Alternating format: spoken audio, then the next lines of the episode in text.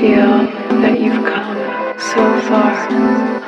Only to turn around and take 10 steps back, that's okay. You are still moving